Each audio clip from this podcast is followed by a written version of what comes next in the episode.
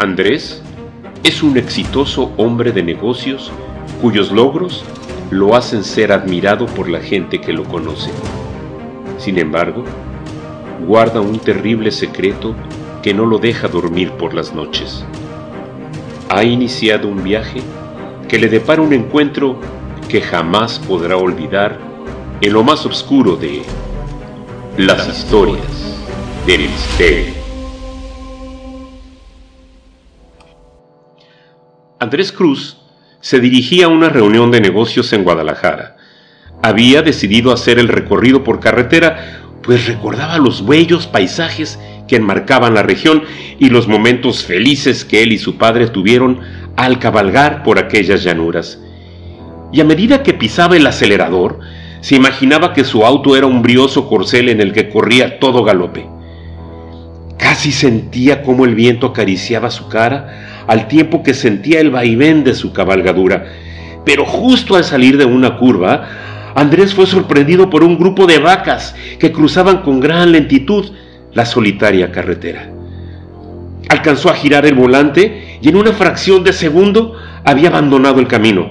El auto descendía a gran velocidad por una ladera muy inclinada y al golpear con una roca, el vehículo dio una voltereta en el aire, quedando detenido justo al lado de un pequeño camino. Andrés no supo cuánto tiempo permaneció inconsciente, pero al volver en sí se alegró de encontrarse sano y salvo. El auto seguía encendido y logró vislumbrar en la cercanía una estación de servicio a la que se dirigió de inmediato.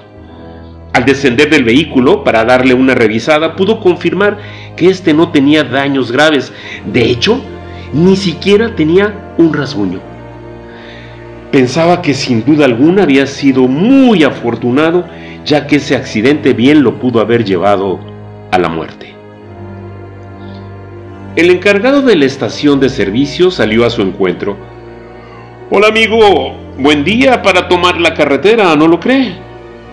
Andrés solo respiró profundamente y con voz calmada le dijo, ha sido mejor de lo que usted se imagina.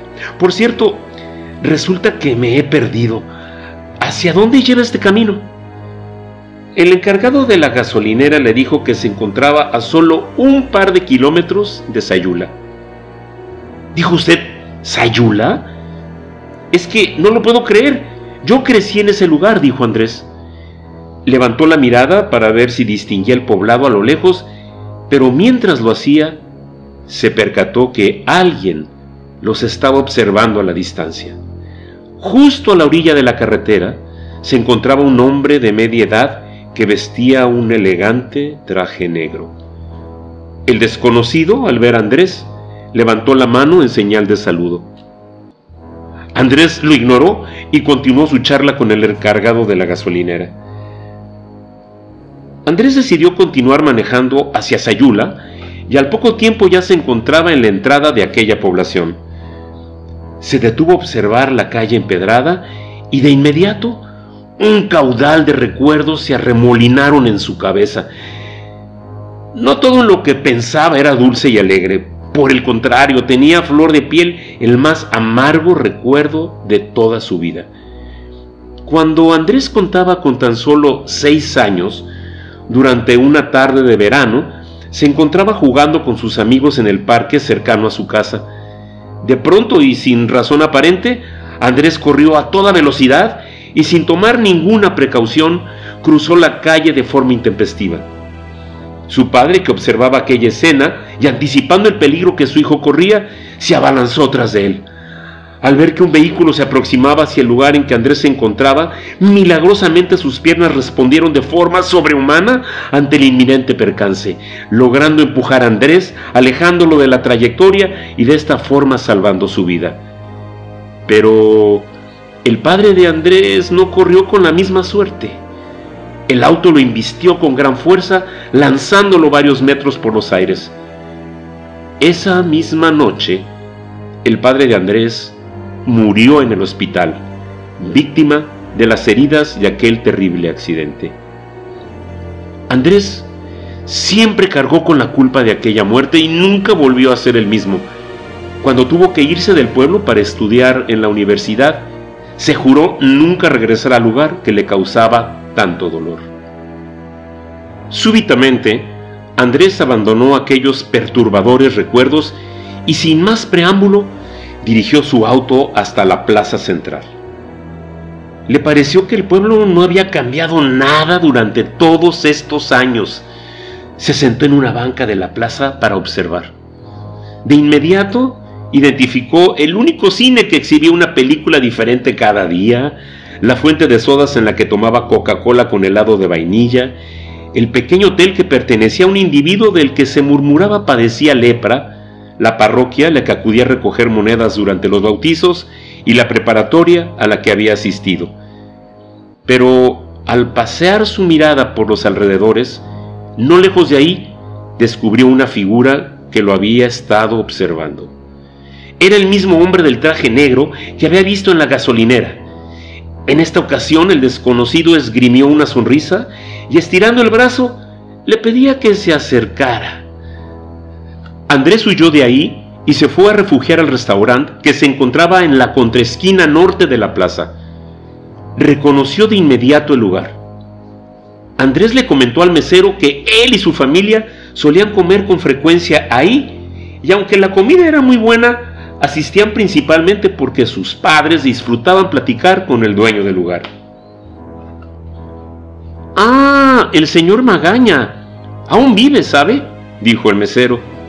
Y de hecho, es aquel que se encuentra sentado en la mesa de la esquina. Andrés lo reconoció de inmediato. El señor Magaña estaba idéntico a como él lo recordaba. No cabe duda que la vida de provincia te mantiene joven por más tiempo, se dijo para sí mientras saludaba a la distancia al propietario del lugar. Después de beber un ponche de granada a manera de digestivo y de dejar una buena propina al mesero que lo atendió, era inevitable que Andrés dirigiera sus pasos hacia la casa que lo vio crecer se recargó en un poste que se encontraba justo en la contraesquina de la casa y desde ahí observó a los habitantes de aquella casa. Se percató que un niño jugaba con las hormigas que marchaban de manera ordenada, cual soldados, por la orilla de la banqueta. Aquella escena lo llenó de alegría, pues lo hacía recordar las veces que él mismo salía a la calle a observar por horas la actividad de los insectos. De manera intempestiva, un hombre de mediana edad salió de la casa y le pidió al niño que se alistara para llevarlo al parque. Le parecía una locura, pero hubiera jurado que aquel hombre era idéntico a su padre cuando era joven. La curiosidad lo hizo dirigirse de inmediato a la tienda de la esquina y preguntar al encargado sobre aquella familia. Sintió que su boca se abría de par en par cuando escuchó los nombres de los habitantes de la casa. No eran otros que los de sus padres, el de su hermano y el suyo propio. Pensó que quizás eran alucinaciones producto de un golpe en la cabeza durante el accidente de auto, pero solo había una manera de salir de dudas, y esa era la de llamar a la puerta y hablar con los habitantes. Cruzó la calle y cuando se disponía a tocar la puerta, el hombre desconocido lo había estado siguiendo. Le tocó el hombro y lo llamó por su nombre. La reacción de Andrés fue inmediata y corrió tan rápido como sus piernas se lo permitieron, alejándose a la brevedad de su acosador. Como resultado de su carrera desbocada y por mera casualidad, Andrés había llegado al parque donde solía jugar cuando era pequeño. Al cabo de unos minutos, se dio cuenta que el niño al que había visto jugando con las hormigas llegaba también al parque. De inmediato se acercó a él y su sorpresa fue enorme cuando pudo constatar que se encontraba frente a frente con su propio yo cuando era pequeño. Como impulsado por un resorte, solo pensó en abrazarlo para de esta forma poder abrazarse a sí mismo. El pequeño, al ver a Andrés abalanzarse hacia él, gritó tan fuerte como pudo e inició una carrera vertiginosa para ponerse a salvo de aquel loco que lo estaba acosando. Andrés corrió tras el niño mientras le decía que no huyera, que no tuviera miedo, que solo quería platicar con él. Desde la distancia, el padre del pequeño observó la escena, pero se estremeció al percatarse de un riesgo mayor. Un auto se aproximaba a gran velocidad justo hacia la trayectoria del pequeño. El padre corrió en esa dirección con el propósito de evitar el accidente.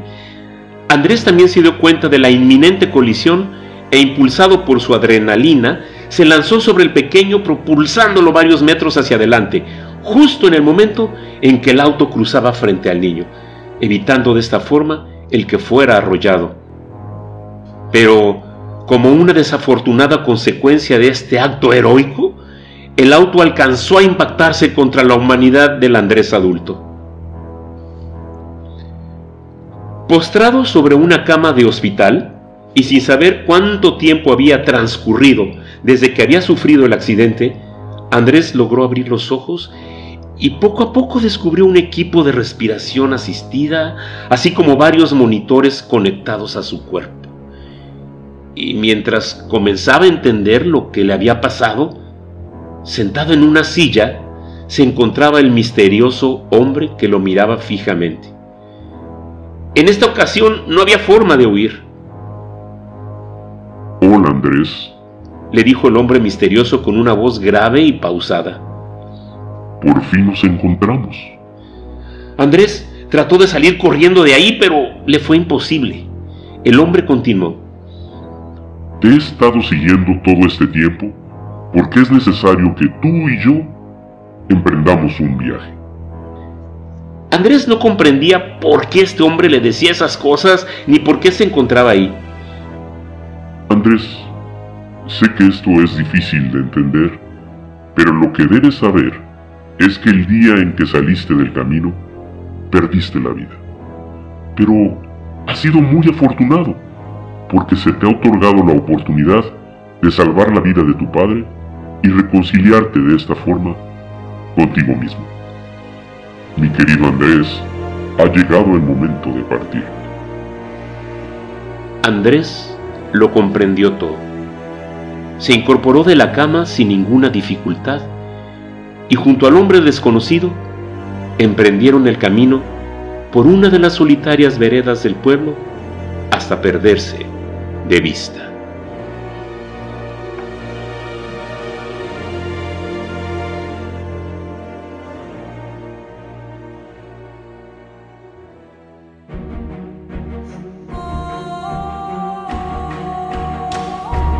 Estas fueron las historias de misterio. Escrito y narrado por Edgar González.